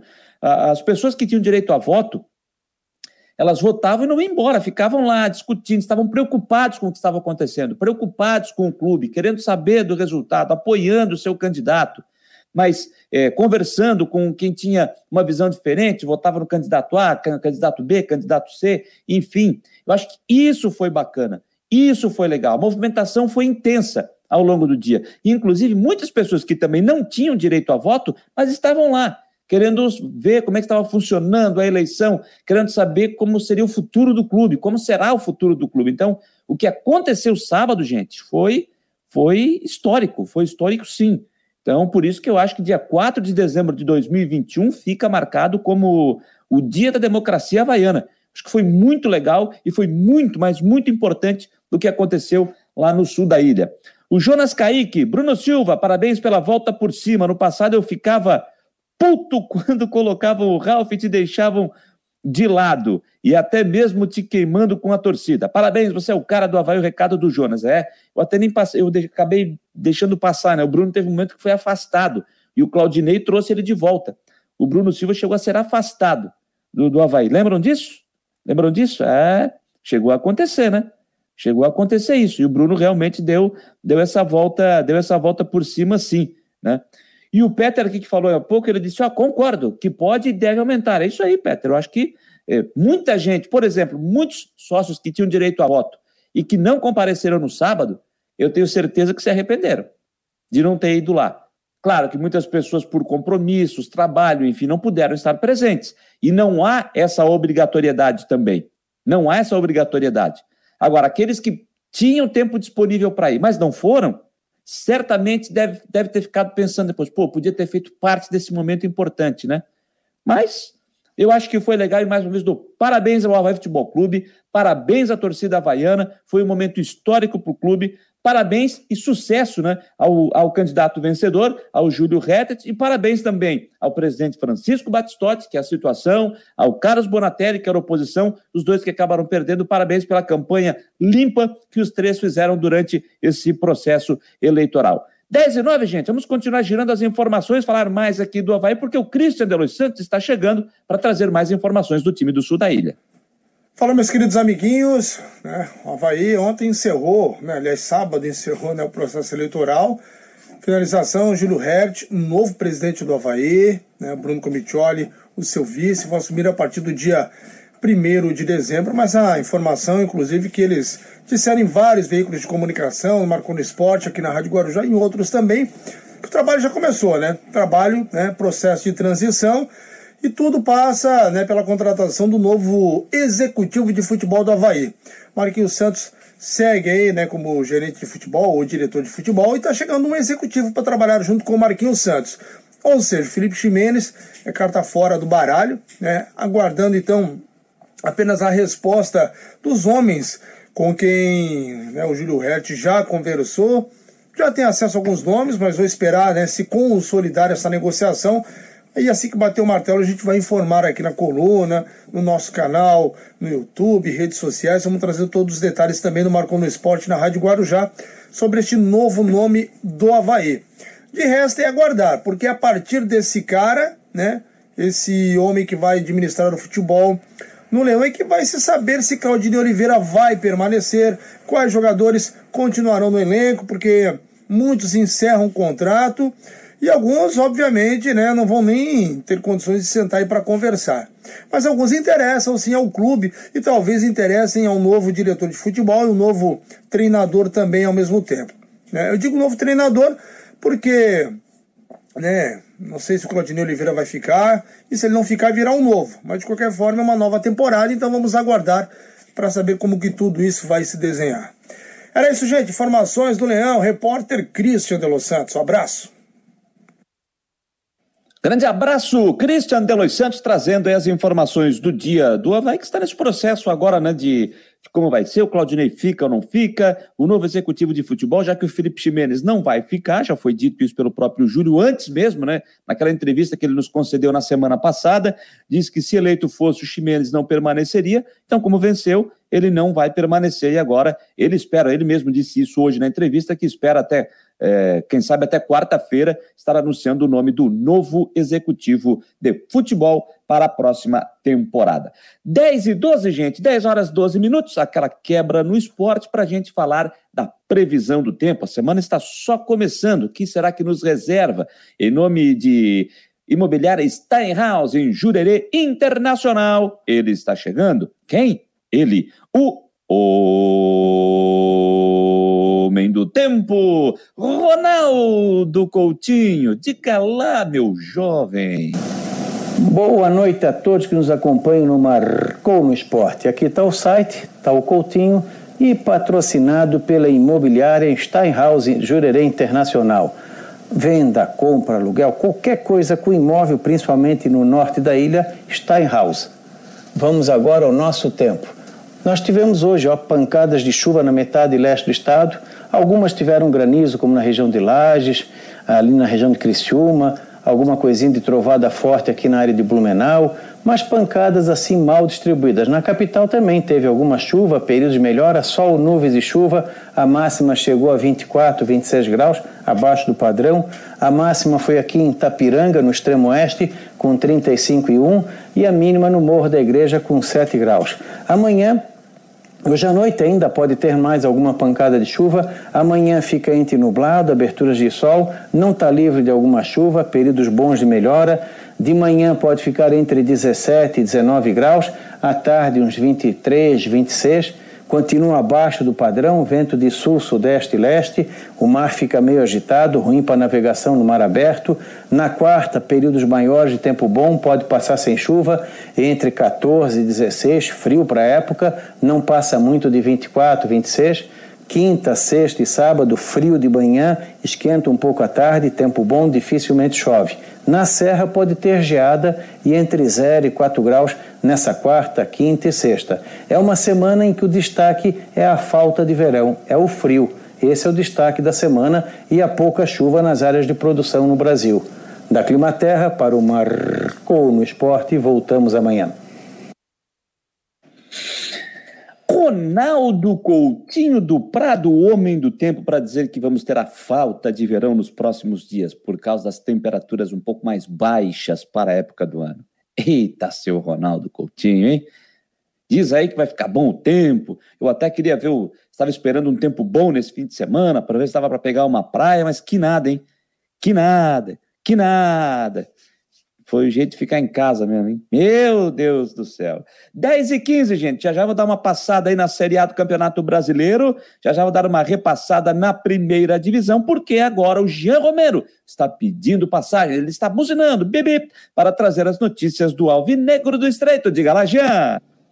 Pessoal, um forte abraço. Mais informações do Figueirense devem surgir nessa semana, especialmente na reunião que está marcada para quinta-feira no estádio Orlando Scarpelli entre a diretoria e também os conselheiros que foram convocados. Se pensa bastante na projeção do orçamento para 2022. Quais recursos o Figueirense terá para investir no grupo de jogadores? Em novas contratações, investimentos no futebol e também nas necessidades que são mais prioritárias. Isso tudo será tema de debate é, nessa reunião do Conselho Deliberativo do Figueirense. É, se projeta também as novas contratações, até porque até agora não tem novidades. Algumas negociações estão acontecendo já foram ditas é, pelo Departamento de Futebol e nós estamos acompanhando até o desfecho para que o anúncio oficial seja concretizado, a liberação de atletas no boletim informativo diário da Confederação Brasileira de Futebol. A verdade é que, até o momento, foram oito baixas no Figueirense, oito jogadores que saíram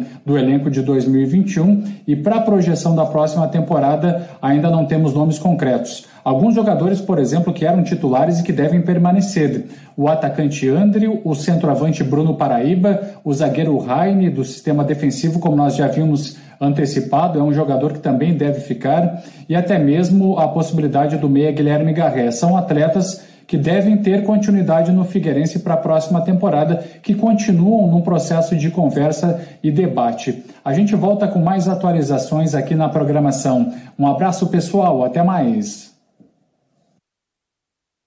Até mais, obrigado ao Jean Romero, trazendo as informações do Figueirense, que para os atletas que irão permanecer, né, jogadores que ficam dessa temporada para a de 22, entram na sua última semana de férias. É isso mesmo, porque na segunda-feira que vem, dia 13, tem a apresentação do elenco para o início da pré-temporada, visando o próximo ano. O Figueirense começa os seus trabalhos, as suas atividades, sob comando do técnico Júnior Rocha.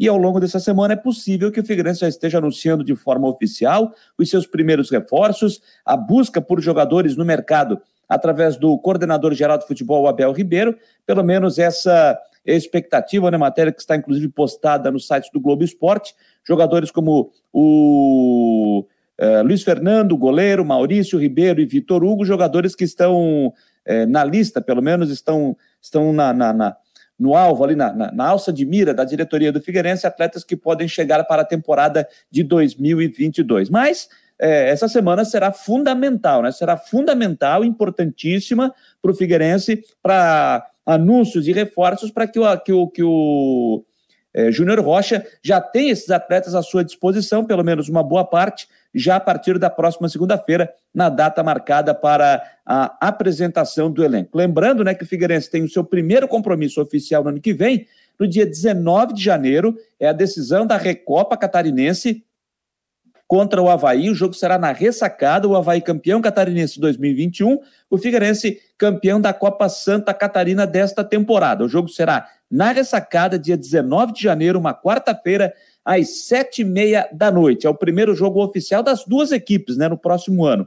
E o primeiro jogo do Figueirense no Campeonato Catarinense será no dia 23 de janeiro, o jogo contra o Joinville, partida que acontece no estádio Orlando Scarpelli. E aí começa a temporada do Figueirense, que, além da Recopa Catarinense do Campeonato Estadual, o time ainda terá a Copa do Brasil, terá a Série C do Campeonato Brasileiro e ainda a Copa Santa Catarina na próxima temporada. São cinco competições que o Figueirense tem em 2022. Figueirense também, que já anunciou na última sexta-feira, sexta, quinta, quinta ou sexta, quinta-feira, ou sexta-feira, que o Figueirense anunciou também a que está reativando né, os trabalhos nas categorias de base, estava parado por conta da pandemia, então, aos poucos, estava buscando alguns jogadores que disputaram a Copa Santa Catarina, enfim.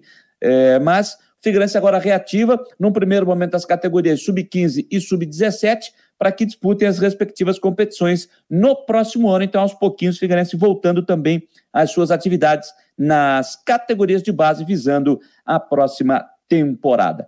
Gente, 10 horas mais 20 minutos, 10 e 20. Vamos dar uma atualizada na Série A do Campeonato Brasileiro. jogos importantes, situações é, importantes também sendo definidas.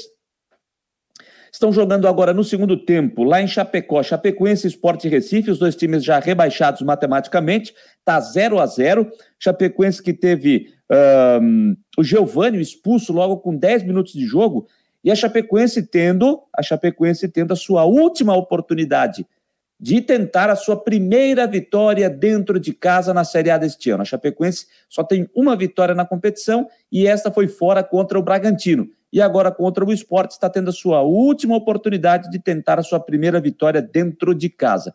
Se fizer esta vitória, também não será o time de pior campanha na história dos pontos corridos. Mas como tem mais uma rodada, a Chapecoense ainda vai ter o Fluminense para jogar na próxima quinta-feira, então ela ainda vai ter mais uma chance. Mas por enquanto, a Chapecoense vai conseguir esse fato inédito: jogar uma competição inteira e não vencer uma partida em casa. Repito, o jogo no segundo tempo está 0 a 0 Os outros jogos de hoje.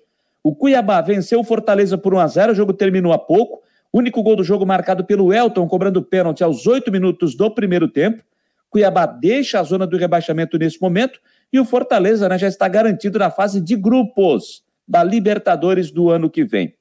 E o Internacional tomou a virada em casa para o Atlético Goianiense. Internacional 1, Atlético Goianiense 2. Yuri Alberto marcou para o Inter a 32 do primeiro tempo e o Dragão Goiano virou com baralhas aos 44 da etapa inicial e aos 46. E aos 46 também da etapa inicial. 2 a 1 para o Atlético Goianiense, placar final lá no estádio Beira Rio. O Flamengo em casa, para mais de 41 mil torcedores, perdeu para o Santos por 1 a 0. Gol marcado pelo Marcos Leonardo, 13 do segundo tempo. 0 para o Flamengo, 1 para o Santos.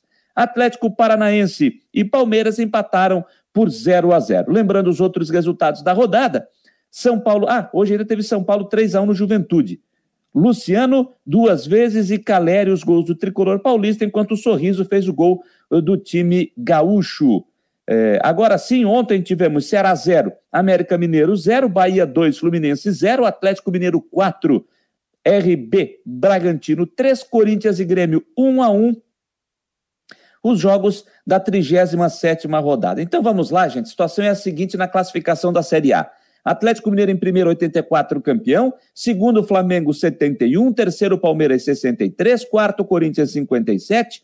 Quinto, Fortaleza, 55. Em sexto, Bragantino, 53. Em sétimo, em sétimo, o Fluminense, 51. Oitavo, América Mineiro, 50. Nono, Atlético Goianiense, 50.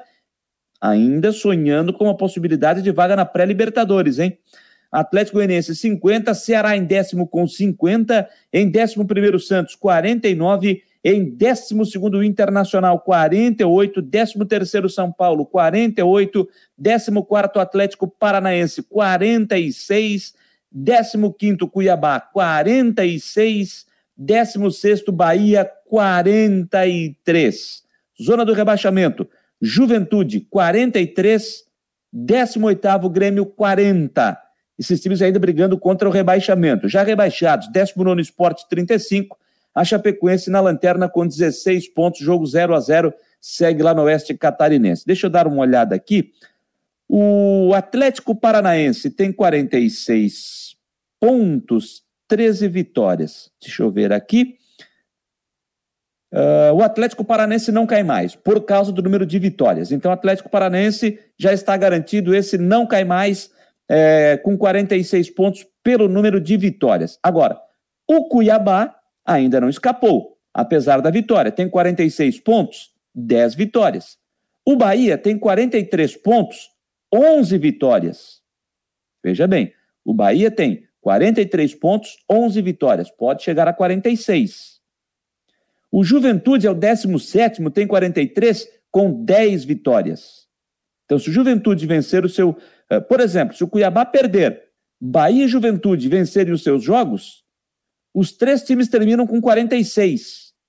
Mas aí o Cuiabá vai levar a pior pela questão do número de vitórias. O Bahia chegaria a 12, o Juventude a 11 e o Cuiabá ficaria com 10 vitórias. Seria rebaixado. Então, o, o baixo número de vitórias do Cuiabá tem complicado o time do Mato Grosso. Então a briga, a briga pelas duas últimas vagas, Cuiabá, Bahia, Juventude e Grêmio. Dos quatro, dois escapam. Dos quatro, dois caem. Vamos à última rodada do Campeonato Brasileiro. Última rodada, vamos lá. A última rodada tem Fluminense e Chapecoense, todos os jogos na quinta-feira, tá? Nove e meia da noite, Fluminense e Chapecoense, Palmeiras e Ceará, Santos e Cuiabá, esse jogo aqui interessa, Santos e Cuiabá, América Mineiro e São Paulo, Grêmio e Atlético Mineiro, interessa na luta contra o rebaixamento, Fortaleza e Bahia, jogo que interessa na luta contra o rebaixamento, Esporte Atlético Paranaense, Bragantino e Internacional, Juventude Corinthians, interessa contra o rebaixamento. Então vamos lá. O, o Grêmio joga contra o Atlético Mineiro. O Atlético Mineiro já campeão e vai jogar com time reserva, porque no final de semana começa a decisão da, liberta, da, da Copa do Brasil, desculpem. Então o Atlético Mineiro vai usar seu time reserva, vai preservar os atletas para a decisão da Copa do Brasil contra o Atlético Paranaense. Então o Grêmio tem uma boa possibilidade, joga em casa e contra um Atlético Mineiro completamente reserva. O Juventude joga em casa contra o Corinthians.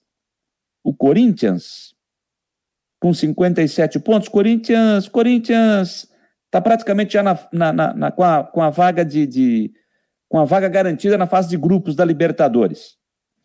O Bahia, como diz, joga contra o Fortaleza. O jogo é lá no Castelão. O Fortaleza já está garantido na fase de grupos da Libertadores. E o Cuiabá, e o Cuiabá joga contra o Santos na Vila Belmiro. Santos tem 49 pontos. Se vencer, vai a 52. Não pega vaga na pré-Libertadores, vai só se garantir, é, vai ficar garantido aí na Sul-Americana. É, gente, realmente a vida do Grêmio é complicadíssima. Eu vejo aqui a vida do Grêmio complicadíssima. E vamos ver aqui. O Juventude joga em casa com o Corinthians. É pedreira, gente. É pedreira. É pedreira. Não, não dá para apostar, hein? Não dá para apostar. Realmente não dá para apostar. Ó, se o Juventude tivesse pontuado no jogo de hoje, se ele tivesse empatado com, com o Corinthians, com, com o São Paulo, o Grêmio estaria rebaixado hoje. O, o São Paulo abriu 2 a 0 Acho que o Douglas, goleiro, ele falhou no segundo gol. Aí o Juventude faz 2 a 1 e logo em seguida um desentendimento, Rafael Foster e o próprio Douglas também acabou ocasionando o gol do Luciano. Acho que no terceiro gol mais falha do Foster do que do Douglas. E aí ocasionou o terceiro gol do São Paulo. Se não sai o gol ali, ia encardir a vida para o São Paulo, ia bater o desespero no Grêmio. Então o Grêmio ainda está vivo. Para o Grêmio, pro Grêmio não cair, gente, para o Grêmio não cair, vamos olhar aqui, ó, o Grêmio precisa vencer o Atlético Mineiro, aí ele vai a 43 pontos. E aí, uh, Juventude e Bahia precisam perder os seus jogos. Juventude e Bahia precisam perder os seus jogos. É a única chance que tem o Grêmio. Juventude e Bahia perderem seus jogos. Agora, vou dizer o seguinte, hein? Vou dizer o seguinte. Não acho, não acho loucura isso acontecer, não, hein? Minha opinião, não acho loucura isso acontecer. E o Grêmio venceu o seu jogo, eu acho que ele vai ganhar o jogo, pode até ganhar o jogo dele, acho que ganha. Um Atlético Mineiro que está nem aí para o campeonato, né? Nem aí para o campeonato. Não acho loucura isso acontecer. Acho que o Juventude vai ter uma pedreira daquelas. Só que tá me vindo outra coisa aqui na cabeça, né? É, o, o, torcedor do Corinthians ontem já botou faixa, ontem depois do jogo, né? 2007 está pago. Com os resultados, não está pago não está, não está pago para a torcida do Corinthians. Para quem não lembra, o Corinthians foi rebaixado na Série B para a Série B em 2007, num jogo contra o Grêmio, em Porto Alegre. Ou seja, o Grêmio ainda está nas mãos do Corinthians. O Grêmio ainda está nas mãos do Corinthians. Pode ter certeza que com a combinação de resultados de hoje, o torcedor do Corinthians imagina que não vai querer que o Corinthians faça força, né, para ver o Grêmio permanecer na Série A para o ano que vem. Que eu estou deduzindo. É só o que eu estou deduzindo. Mas o que vai ter de mala voando para cima e para baixo nesse fim, nessa, nessa, nessa, nos próximos dias, ah, vai. Ah, vai. então, essa é a situação, gente. Para o torcedor do Grêmio é isso: é ganhar do Atlético Mineiro e torcer para Bahia e Juventude perderem seus jogos. Repito, Juventude joga em casa com o Corinthians e o Bahia vai jogar fora de casa contra o Fortaleza. Todos os jogos, quinta-feira, às nove e meia da noite. Tá certo, gente?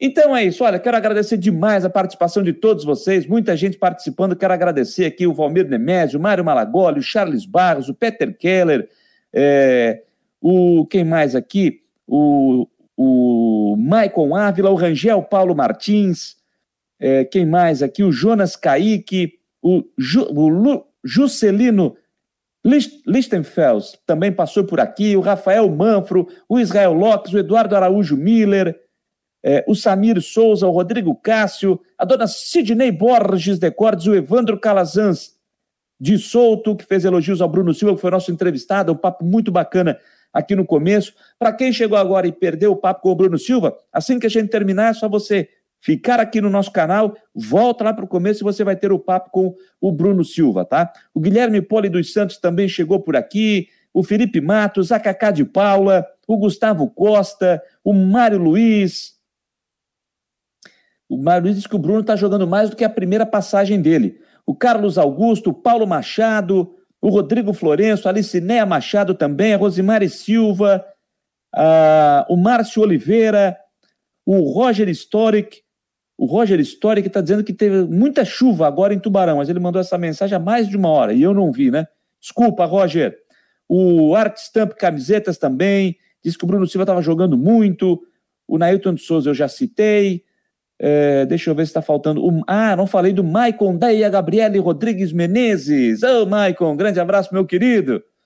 Né, quem mais aqui? O Eduardo Araújo Miller, acho que eu não falei. Se falei, repito. Se não falei, tá, tá mandado um abraço agora. O Nailton de Souza, o Luciano Melo e o Rogério Silva Guimarães, enfim, a todos que passaram por aqui, muito obrigado por essa parceria. E ó, ah, Pedro Pedoca está chegando aqui também. Grande abraço, meu querido. Geraldo Andrade também, na audiência dele, botou Decorfis. Tá valendo, tá valendo, viu, Geraldo? Ó, gente, já quero convidar você para estar conosco amanhã à noite aqui no Marcou Debate. É, Marcou Debate é uma da tarde. Estarei junto com o Fabiano e com o Rodrigo. Nas últimas do Marcou, já estou convidando a você, espalha para geral aí, que amanhã também tem convidado especial, tá? Para você matar a saudade. Ele jogou muito também quando passou pelo Havaí. Amanhã é convidado que vem de fora do país. Amanhã tem o volante Judson. Ele vai estar conosco, jogador do San José Everquick, lá dos Estados Unidos né, jogador eh, que passou pelo Havaí, teve uma passagem marcante também com a camisa do Leão da Ilha. O Judson é o nosso convidado amanhã à noite, a partir das 9 horas, já está agendado aqui com a sua assessoria. Então, o Judson será nosso convidado amanhã, aqui nas últimas do Marcou, espalha para geral, para estar conosco amanhã a partir das 9 horas. Beleza, turma? A todos um grande abraço, um ótimo início de semana e vamos juntos, porque tem muita coisa ainda para acontecer. Um abraço, boa noite.